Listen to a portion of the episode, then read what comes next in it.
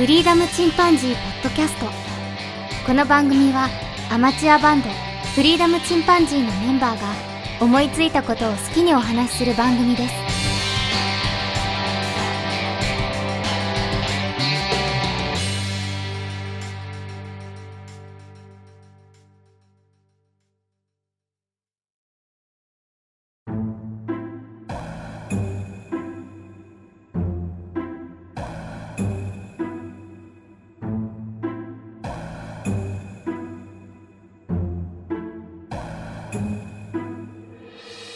さあ始まりました。フリーダムチンパンジーの佐藤です。今日はお便り紹介をしていきたいと思います。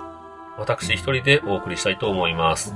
前回、フリーダムチンパンジーポッドキャストセカンドジャムという名前で番組を配信しておりましたが、こちらが99回で最終回となりました。最終回後にいただいたお便りもありますので、今日はそちらも含めてご紹介したいと思います。最終回が2019年10月10日でしたね。11日、大事に大事に聞いていますというふうにいただいたのは、快速旅団のゆゆまるさんからいただきました。ありがとうございます。ゆいろくさんは幹事長のいいことを教えちゃうという番組ではもうこちらも600回を超えておりまして、本当に長寿番組を作られてますね。すごいですよね。ありがとうございます。それから巻貝さんからいただきました。フリーダムチンパンジーポッドキャストセカンドジャムザ・ラストギグ We believe see you again というふうにいただきました。そのようになりましたね。帰ってくることができて嬉しい限りです。巻貝さんありがとうございます。それから旅尾さんからいただきました。ああ、本当に一旦ピリオドなんですね。また皆さんの声が聞けることを願っております。ひとまず、ひとまずお疲れ様でございました。ありがとうございました。というふうにいただきました。本当に温かい言葉をいただきまして、えーそういったものもあって、今回また始めれたかなというふうに思います。タビオさんありがとうございます。それからドリビドさんからいただきました。リチンのテイク99、ベテルギウスの爆発を今観察。メンバーの皆さんも同じように今追いついて、今を待っていて、聞いているのかと思うと不思議な気持ちになりました。もう起きていた最終回ありがとうございました。新しい星の誕生も願ってというふうにいただきました。新しい星としてまた今回番組を始めることができました。今回はいつまた爆発するかというのはわかりませんが、えー、できるだけ長く輝きたいと思っております。トリビトさんありがとうございます。それから演劇ラジオのかまさま様からいただきました。フリチン宣言して宣言通りに終わらせるって大変かと思います。お疲れ様でした。というふうにいただきました。えーそうですね。あのー前回はきちんともう最終回は99回ですよというふうにアナウンスして始めたんですが、その通りにできたというのは終わりが決まっているからできたのかもしれませんし、とはいえ99回分お話しするというのはできるのかなと思っていましたけども、なんとか、えー配信することができました。今回は期限なしと言いますかね、いつが最終回ということは特にアナウンスしませんが、えーもし辞めるとなってもですね、必ず最終回はやりますし、最終回前にアナウンスはしたいと思います。かまさまさんありがとうございます。それから、虹パパ生活さんからいただきました。プリチン最終回まで拝聴しました。感想はあまり送れませんでしたが、毎回楽しく聞かせていただいてました。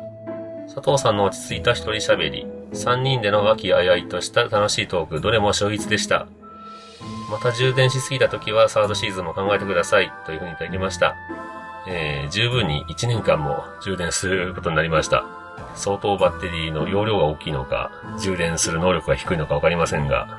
また帰ってくることができました。ネジパパ生活さんありがとうございます。それからワンダさんからいただきました。好きなポッドキャストの最終回は悲しいですね。私は3人で話している時の皆さんの楽しそうな感じが好きでした。クラブレオンのチケットを手に入れようと思ったら手に入れられるので、いつでも遊びに来てくださいね、というふうにいただきました。ワンダさんはメキシコに在住ですが、メキシコのクラブレオンというサッカーチームですね。えー誘っていただきましたが、なかなか遠いので、簡単に遊びには行けませんけども、行ってみたい場所ではありますよね。ワンダさんも長くされていた番組、僕たちのセカンドジャムの後に最終回を迎えられました。まだね、充電されて気が向かれましたら、うん、またお声を聞きたいなと思いますね。ワンダさんありがとうございます。それからカチュさんからいただきました。最終回、そうか、前の配信ですでに最終回を撮ってあるトーク聞いた記憶ある。自己満、誰かに褒められることで自分の自信につながるとか、ニコ生にも通じて、めっちゃうんうんってなってしまった。佐藤さん、ケンさん、のちさん、お疲れ様でした。ラストのまたねを信じてます。というふうにいただきました。カチさんもね、昔、えー、ニコ生で随分と配信をされていたらしくてですね、えー、そうですね、誰かに、また褒めてもらったりとか、こういうふうにお便りいただいたりすると、自分の自信にやっぱりつながりますよね。このラストのまたねは、やっぱり少しは皆様にまた会えるという気持ちを持ってもらえたのかなというふうに思います。カジさんありがとうございます。それ、それから、ポッドキャスト番組のカフェクラフトマンというのをされている、えチンプスさんからいただきました。買おうか悩んでいた、ロッジのラウンドグリドル、10と2分の1インチ。フリチンさんのスキレットの裏の動物デザインを見て、買っちった、わら。浅く広くかなり期待大というふうにいただきました。これは僕はあの、ツイッターの方でですね、えー、ワイルドライフという狼の絵がついた鉄製のフライパンですね、アウトドア用のフライパンを買ったというのを載せていたんですが、それを見て欲しくなったということで、えー、買われてますね。かなり大きめのスキレットで、しかも薄っぺらいんですね。こういうの意外と使いやすいと思います。屋外でピザを焼くとか、それから、お好み焼きなんかも美味しく作れそうですね。チンプさんありがとうございます。それからなんちゃって委員会の楽 Q さんからいただきました。感想、楽 Q です。最終回まで拝聴しました。3人でのゆったりとしたトークをストイックに定期配信されていて非常に面白かったです。最後の方では終わりに対する美学も感じられ、綺麗に区切りがついて残念な気持ちもあります。また聞きたいです。ありがとうございました。というふうにいただきました。ラクさんは LAC-9 と書いてラクさんと読みましたね。だから楽9というよりは、ラクさんと呼んだ方がいいのかな？何をするか会議というポートキャストをされてますね。こちらの番組も何度か終わったりしながら、えー、また始まっております。2020年も配信されてますね。皆さんも良ければ聞いていただけたらと思います。ちょっと似たようなあの、メンバーで楽しく話をするという番組ですね。なんちゃって委員会のラクさんありがとうございます。それからカジさんからいただきました。途中聞いていなかった回がいくつかあったので翻っています。夏の思い出とかのあたり、体鍛える話とか、筋トレの話とかめっちゃしていて、その時一緒に乗りたかった。泣き。ポンちゃんも声変わりして大大人っぽいけど、クラスの子たちの話聞いてるとやっぱり中1なんだなと思いました。というふうにいただきました。えー、今2年生になりまして、3年生もね、バスケ引退して、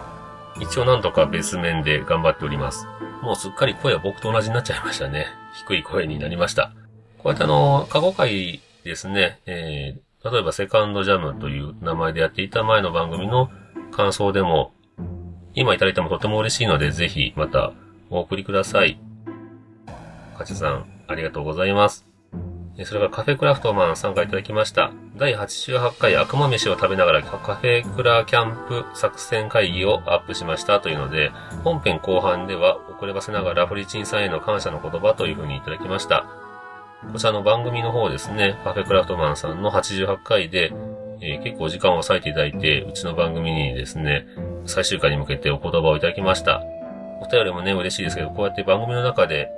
取り上げていただくというのは本当に恐縮です。ありがとうございます。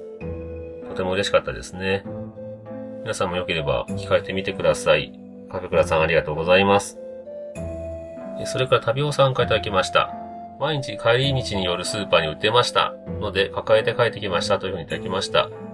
これあの、ママ卵バウムというバウムクーヘンなんですけど、僕の親戚と言いますか、妻の兄弟が作っている卵を使って作られているバームクーヘンですね。とっても美味しいので、皆さんも良ければ、田辺の卵という、えー、検索していただくとわかるんですけど、これ完全に、あの、身内の宣伝になってしまいますが、こうやってあの、僕が紹介したものを実際に、えー、たまたま見つけて手に取っていただいて買っていただけるというのはとても嬉しいですね。旅尾さんありがとうございます。それから体調の悪い体調を参加いただきました。フリチン最終回、これでラストかと思いながら拝聴中というふうにいただきました。それから、最終回聞き終わり、ラストの予言、わらわらわらというふうにいただきましたね。えー、このラストの予言というのは、しっかりと、えー、予言として当たることになりました。体調の悪い隊長さんありがとうございます。それから、なるみさんからいただきました。新年終わって約2ヶ月。今頃ですが聞いています。DJ ひろけいさんだ。やった。最後に嬉しいというふうにいただきました。これは1月1日、今年の1月1日にいただいてますね。ポッドキャストっていうのはいつ聞いても良いというのがまた聞きやすさ、楽しみの一つでもありますので、過去のものや、えー、時間が経ってから聞くというのも全然構わないと思います。なるみさんありがとうございます。それからトリフィドさんからいただきました。バムケロパンで元旦パンケーキ。絵だけ知っていたバムケロを最初に押さえたのは、ひいきびいき、その後フリチンさん。小さくて薄いフライパンだと、教科書通りに濡れ布巾駆使しても焼き色を均一するの難しい。本日現在の最適解は変えるということで、これバムとケロというね、えっと、シリーズの絵本が僕好きで、あの、まあ、子供もすごい好きでね、ちっちゃい頃によく読んでたんですけど、そこに出てくるケロちゃんというカエルのね、キャラクターが可愛いんですよね。このケロちゃんの顔がついた小さいスキレットのようなものがあるんですけど、これで、えっと、焼くと、パンケーキにケロちゃんの顔が焼かれるんですね。ただなかなかこれがあの、均一に焼けないので、無駄になっちゃうという写真をつけていただいております。絵本の話またしてみたいですね。3人とも子供がいるので、どんな絵本を読んだとかいう話をまたしてみたいですね。続けてトリフィドさんからいただきました。当たり、モロッコヨーグル、改めて食べたらラムネ味でした。というふうにいただきました。これは、駄菓子会の分ですね。これも先ほどお話したように、やっぱり、前のお話をまた聞いていただくというのはとても嬉しいですよね。トリフィドさんありがとうございます。それから演劇ラジオの鎌様さんからいただきました。お聞きいただきありがとうございます。バンド名のインパクトが相当強かったようです。わらというふうにいただきました。これはあの、とりあえず演劇ラジオという番組の2周年第24回というのをお聞きしまして、その中で僕の名前が出てきましたので、それに対してお便りをしましたね。そのお便りの返答としていただきました。僕の名前が出てこなくてですね、えー、バンド名のフリチン、えっ、ー、と、フリチンさんとかいう感じで、それだけ出てきたというのが面白かったですね。かまさまさんありがとうございます。それからなんちゃって委員会のラックさんから、お便りを読んでいただいたり、ツイッター上で絡んでくださりありがとうございます。これからもよろしくお願いしますというふうにいただきました。ラックさんありがとうございます。お互いね、あの、楽しく番組を配信していきましょう。ここまでが、ツイッター上でいただきました最終回に対してのお便りですね。それから、Gmail の方にもお便りをいただいております。あやほさんからいただきました。終わってからの感想をお便りすみません。最初で最後になってしまいました。私はファーストシーズンは全く聞いておらず、セカンドシーズンの途中からフリチンを聞き始めました。もっと早くから聞き始めればよかったと後悔しています。いつも楽しそうにお話しされている様子が想像できて、自分も楽しく聞いていました。また、ハッシュタグで自分の名前が呼ばれるたびに、喜んで心の中で飛び跳ねていました。今後はリスナー同士としてたくさん絡んでください。また、お便り最終回前編で私のツイートを読んでくださったヒロケイさんに、ぜひサラエボへ来るときはご連絡くださいとお伝えください。これからもよろしくお願いします。あやほうというふうにいただきました。あやほうさんはサラエボで暮らされてますね。ぜひね、あの、ヒロケイさんも世界あちこち旅行に行かれるようなので、えー、サラエボに行ってほしいなと思います。えー、伝えてありますのでね、いつか行かれるかもしれませんね。こうやってまた Gmail、長い文章をですね、えー、書いて送っていただけるのもとても嬉しいですね。あいほうさんも最近は、まだポッドキャストには登録されてませんが、今いろんな、えー、配信するアプリがありますけども、その中の一つで番組を配信されておりました。うちの番組のリスナーさんが、僕を辞めた後に、ポッドキャストを始めるというのは実は結構ありまして、とても嬉しいですね。ポッドキャストファンから、実際に自分が配信者になっていくという過程は、まあ、割とよくあると思います。本当に気軽にできるので、これをお聞きの方で、ポッドキャストは配信したことがないという方も、今ではいろんな方法で配信できますので、ぜひ、えー、トライしてみてはいかがでしょうか。とても楽しいので、またね、ご連絡いただきましたら、私も聞いていきたいと思います。あいほうさんありがとうございます。それから、しんじさんからメールのお便りをいただきました。師走も近づいてきましたが、そろそろ気持ちも落ち着いてこられた頃合いかと思いメールさせていただきました。ずっと欠かさず聞いていましたよ。サイレントリスナーでしたけど、歌詞提供させてもらった楽曲も、よそでも活用してもらっているみたいで、自分が関わった作品が全く知らないところで一人歩きし始めてるっていうのは、個人的にはこれ以上に喜ばしい話はなかなかないと思っています。僕らが何気に30分程度耳を傾けるネットラジオに、作り手がどれだけの作業と情熱を注いでいるのかも、佐藤さんを通じて感じましたよ。なんとなくの雑学内容をなんとなく耳にするっていうのは、FM、AM もそうですが、ラジオの醍醐味なので、最後まで気張らず、その時々の話したいことが続いて、仕事の営業移動中とか、バイク維持の中の良い清涼剤になったと思っています。あと、ポンちゃんももうポンくんぐらいに成長してますね。よかったですわ。ここは SNS もやらず、ポートキャスト配信中にメールを読まれる気恥ずかしさにも慣れていないので、遅ればせながら無事感想に感謝をお伝えに上がりました。多分皆さんに言われてるかと思いますが、パート3もしくは特別編をお待ちしております。良いお年をお迎えくださいというふうにいただきました。シンジさんありがとうございます。シンジさんからは歌詞を提供していただいて、僕らの旅は続くという曲を作ることができました。こちらですね、えっ、ー、と、また新しい動きがあってですね、この曲を元にある創作活動をしようという話ができております。また、これも固まりましたら、お伝えしたいと思います。えリクエスト通りになんとかパート3と言いますかね、リニューアルしまして、ポッドキャストを始めることができました。しんじさんまた聞いていただけると嬉しいですね。ありがとうございました。さて、ここからは再開しました今回のフリーダムチンパンジーポッドキャストを配信してからのお便りになりますね。まず、えっ、と、アマンさんから Gmail の方にいただきました。新シーズン再開ありがとうございます。何やら女性のアナウンスが入っていますが、もし可能ならそこら辺を教えてくださいというふうにいただきました。これに関してはネオさんからも、たまみさんのフリチン、わらわらというふうにいただいております。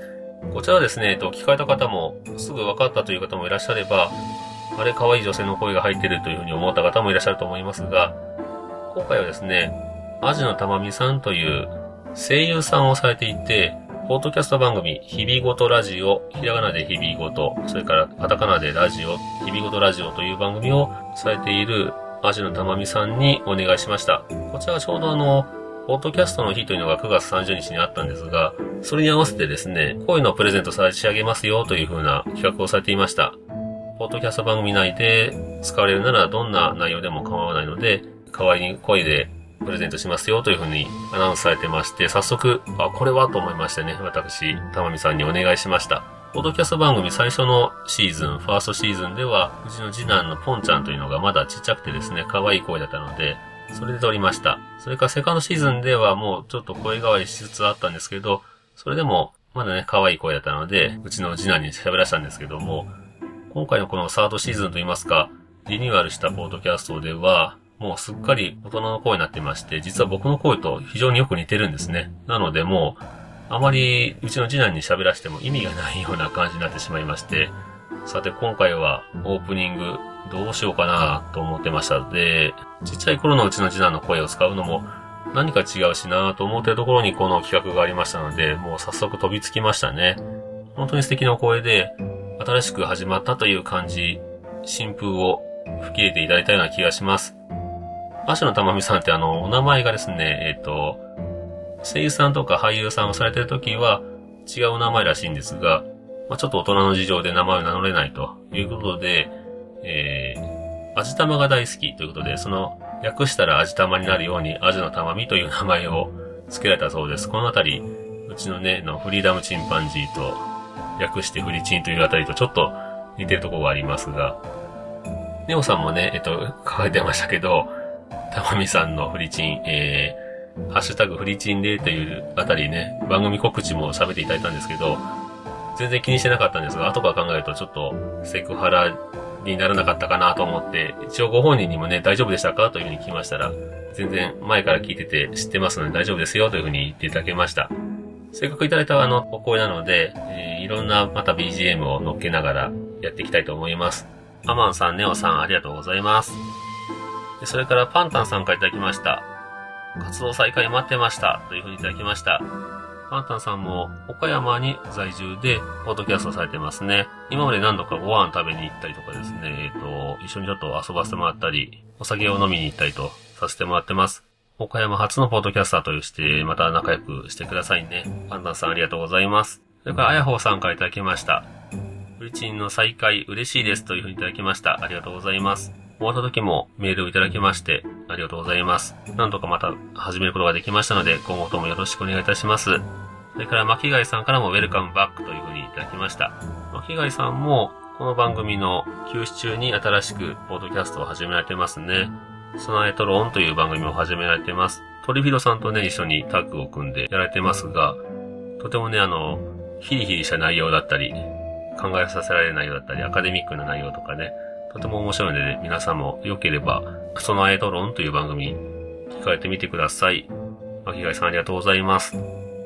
それから、なおさんから、わー、フリチン帰ってきたというふうにいただいております。喜んでもらえてとても嬉しいですね。なおさんも、え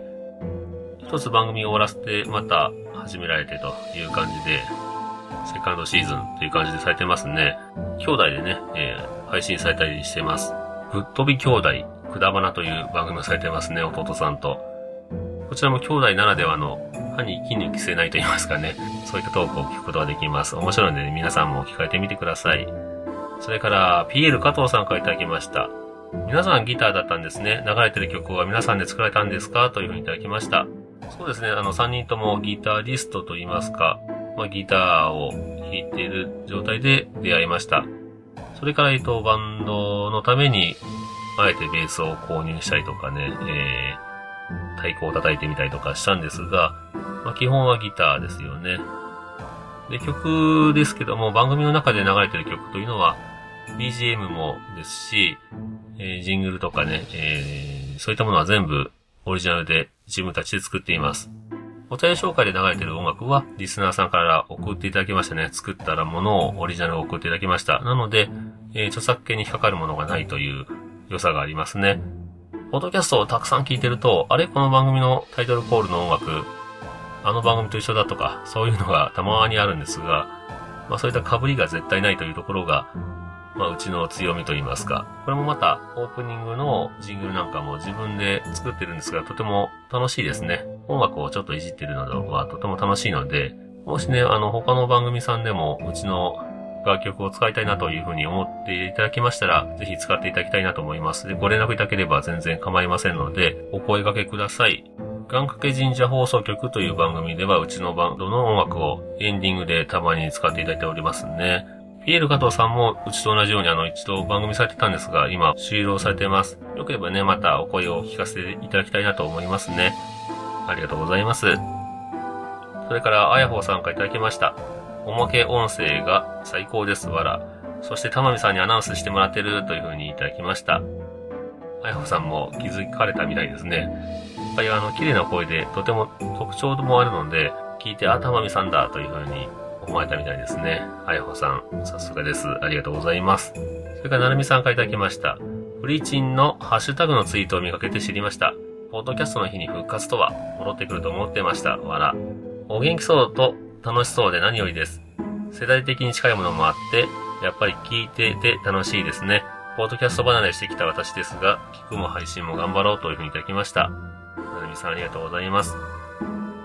ポッドキャストってやっぱりあの、めちゃめちゃ聞くときとそうでもないときってやっぱりありますよね。自分のメンタルの波もありますし、生活のリズムというのもありますしね。まあ、無理をせずに聞いて、で、無理をせずに配信される方が配信されててっていうので、いいと僕は思います。なるみさんありがとうございます。続けて、えー、フリチの名前にふさわしいエンディング後のおまけ、わら。一瞬終わりってスワイプ飛ばした瞬間に、佐藤さんの声がしたから慌ててもう一度再生しました。一回の配信で何度も美味しい編集、さすがですというふうにいただきました。この、そうですね、あの、たまに面白い部分をカットすることがあるんですね。で、まあ、カットしたけどやっぱりもったいないなっていうので最後にちょろっとつけるというので、おまけ音声とは言うほどの気持ちではなかったんですが、まあ、あの、面白いかなとは思ってやっています。そこ、ここが一番、そのカットしたとこが一番面白かったりする時もあるんですけどね。えー、なるみさんありがとうございます。それから鳥広さんからいただきました。再開、再開、嬉しいです。これは再開は最初は再び開く方です。それからもう一つの再開は、えー、再び会うという方ですね。えー、もっと時間がかかると思ってました。かっこ。ズームだと全員が一つの画面に揃うのが、ちゃんと集まって話してる感がありそうですね。これからどんな話をされていくのか、新曲はいつ頃とすごく楽しみですというふうにいただきました。新曲ですね。なかなかこれはあの、ハードルが高いんですが、最近はね、全然音楽を、僕はあの、ギターはちょろっとしか弾かないので、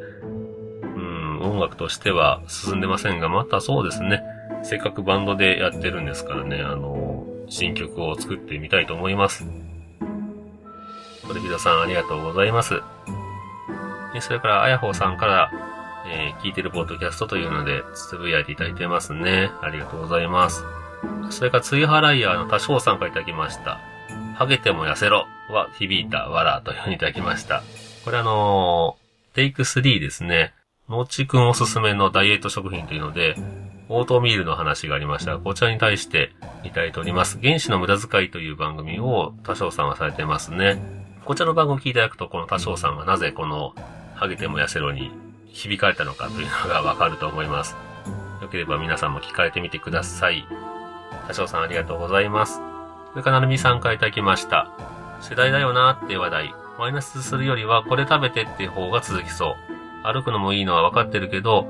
やはり夜とかは危ないかなって結局やらずじまいに。今後の報告が気になるというふうにいただきました。僕もね、と、実はこの収録が、テイク3の収録というのは、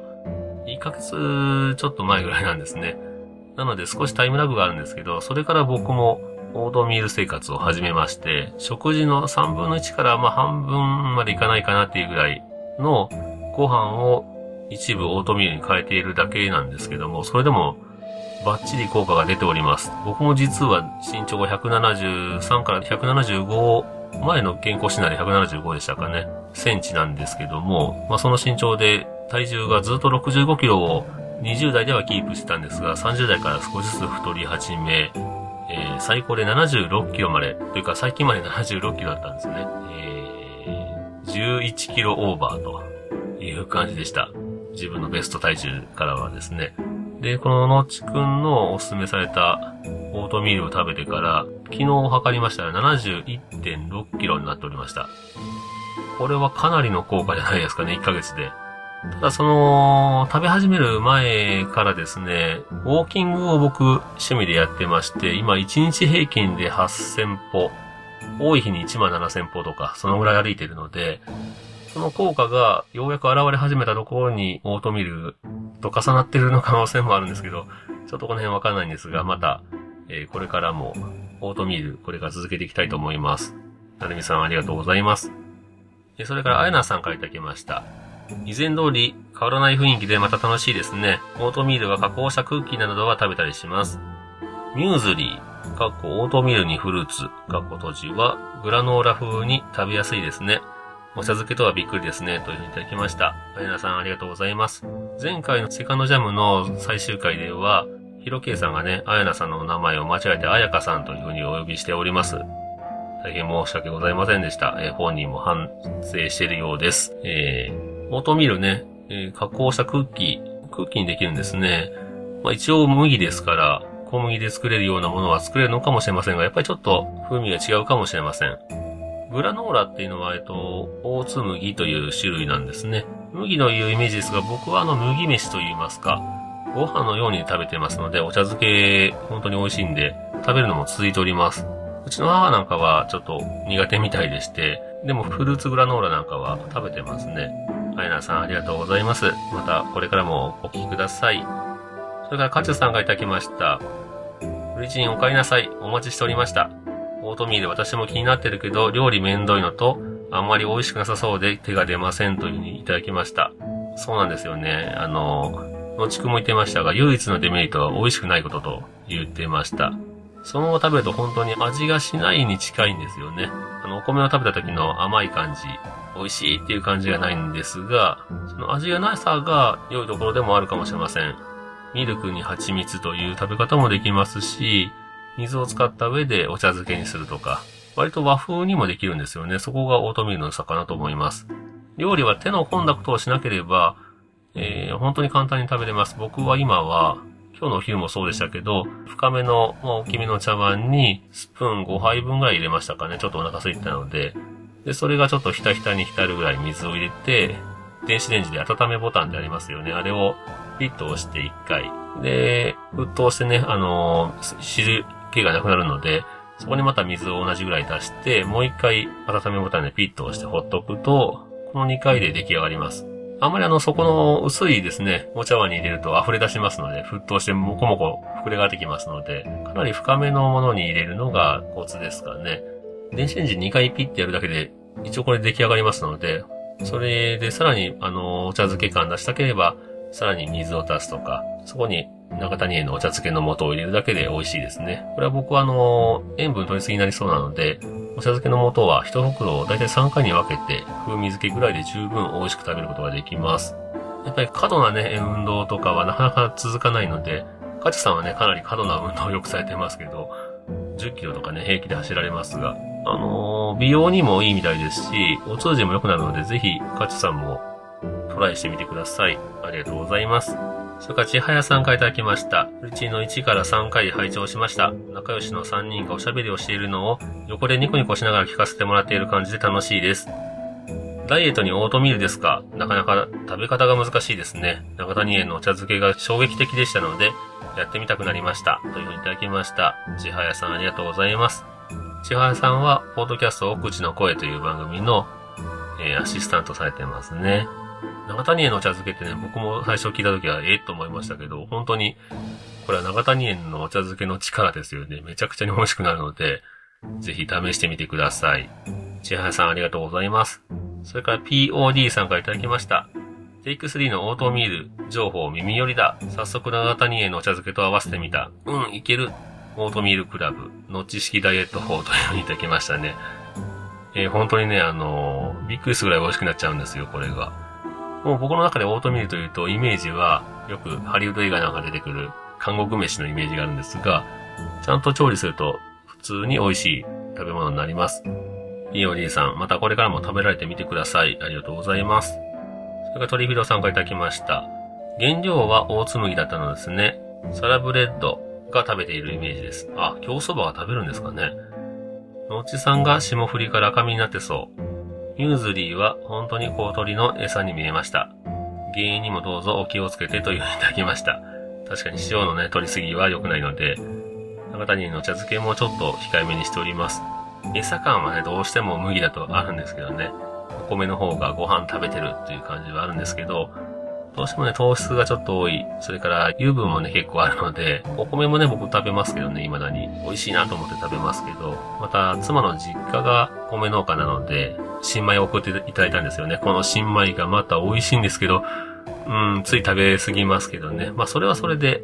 楽しく食を楽しんで、まあ、ダイエットの一環で、まあ、何食かはオートミールという感じで少しでも痩せたいなと思っております。鳥広さんありがとうございます。それから PL 加藤さんからいただきました。1回の裏、野球見たいと思ったらちゃんと突っ込んでくれている、わら。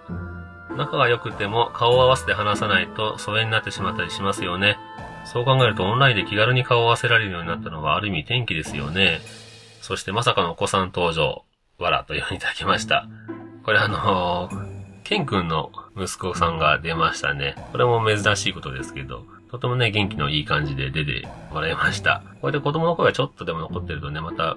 後から聞いて嬉しかったりするんですよね。本当にポッドキャストを始めるというのはこうやってあの、友達と話をするというきっかけになりますので、まあいい媒体だなと思ったりもします。ピエール加藤さんありがとうございます。それから体調の悪い隊長さんから、ツイッターの DM の方にお便りをいただきました。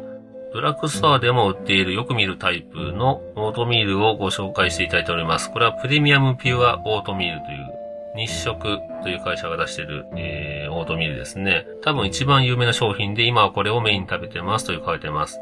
もちくんも確かこれを食べてたような気がしますね。それから、えっ、ー、と、オートミールの中でも、やっぱりグレードといいますか、あの、質があるようなんですよね。こちら YouTube で中山筋肉に紹介されて品切れを起こした商品だそうです。それから安売りの時に買っています。グラムあたりの単価が安いオートミール。細かく砕いているので食べやすいというのが Amazon で 1kg2613 円で売っているオートミール、トミーズというオートミールを紹介していただいています。それから少し硬いけど美味しかった。日食オーツオートミールというのを、これカンカン入りの商品ですね。500g615 円。こちらを紹介していただいています。原材料、大津麦、かっこ塩麦と書いてますね。グラム単価を計算して安いのをどうぞ。味はどれも変わらなかったですというふうにいただいてます。それからクエーカーのオートミールオールドファッションというのを買われたようでして、安いからこれにしようと安いからって失敗した商品。クエーカーのオートミールは多分日本で一番グラム単価が安い外国製、かっこイギリス大津麦の匂いがきつい、麦が硬い、かっこ大きい、麦の殻が高確率で残っている、しかし量は多い、という風にいただきました。実は僕が今買ってね、食べてるのは、とっても怪しげなオートミールでして、えー、大黒天物産というね、えー、すごい安売りする店があるんですけど、こちらで買った怪しげなオートミールです。のちくんはオーガニックがいいという風に進めてくるんですけど、僕が買ったのはポーランド製と書いてますけど、どこで実際生産されたかは生産地のよくわからない大紬ですね。で、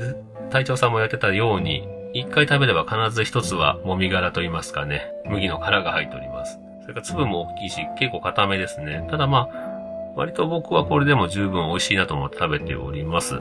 これは 500g で138円というめちゃくちゃな安さなんですけどね。ある意味食費はとても大きいます。それから体調の悪い隊長さんからいただきました。私の食べ方は、お茶漬けの素にオートミールを50から 100g、牛乳か低脂肪乳を 200cc 入れて、500W のレンジで2分チン。朝忙しいので朝食はこれで済ませてます。腹持ちいいですが、見た目は悪いです。わら。他にはお水で溶いてレンジでチン。味の素と醤油に生卵を入れても美味しいです。生卵を入れてかき混ぜた後にレンチンでも美味しい。おじやっぽい。ミキサー、ブンブンチョッパーがお手軽で砕いて、パン粉の代わりに天ぷらの衣に使うのもあり。クッキーやパンケーキも作りましたが、家族に不評なので、かっこもそもそするから、かっこ閉じ。一度でやめました。わらというふうにいただきました。やっぱり基本調理はおじやとか、雑炊とか、おかゆとか、そういった感じがメインで僕も食べてます。牛乳でチンと書かれてますが、確かにあの牛乳もいいんですよね。で、あの、ミルクと蜂蜜とか、そういった甘系で食べるのも手ですので、これからいろいろ僕もチャレンジしてみたいと思います。最近食べた、というか今日お昼食べたのは、オートミールに鯛茶漬けの素を入れました。これもなかなかいけましたね。基本まずいと思って食べたら意外と美味しいという部分が食べていられる一つの要因かとも思います。体調の悪い隊長さんありがとうございました。ということで、かなり長くなりましたが、お便り紹介をさせていただきました。皆様たくさんお便りありがとうございます。これからもね、良ければ、お気軽にハッシュタグつけていただくか、Gmail の方にお便りいただけますと、とても嬉しいですね。僕ももらうばかりであの、人の番組にお送りできてない状態なので、本当に恐縮です。欲しいけど自分を送らないっていうのはちょっと配信者としては申し訳ないかなと思いますので、また僕もいろんな番組にお便りを送ってみたいなというふうに思います。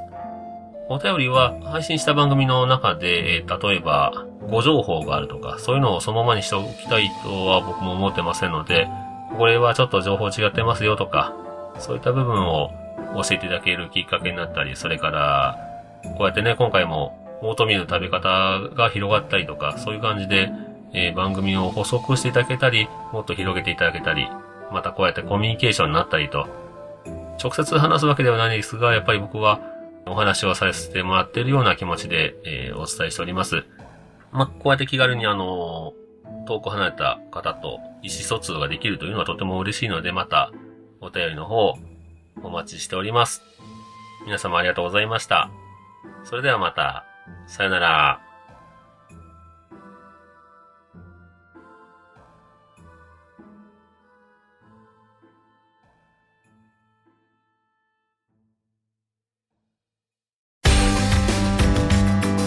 フリーダムチンパンジーポッドキャストをお聞きくださりありがとうございます。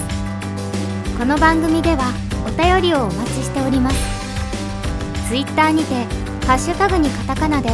フリチンとつぶやいていただくかメールアドレスフリーダムドットチンパンジーアットマーク Gmail.com freedom ドット chimpanzee アットマーク gmail.com までご意見ご感想お待ちしております。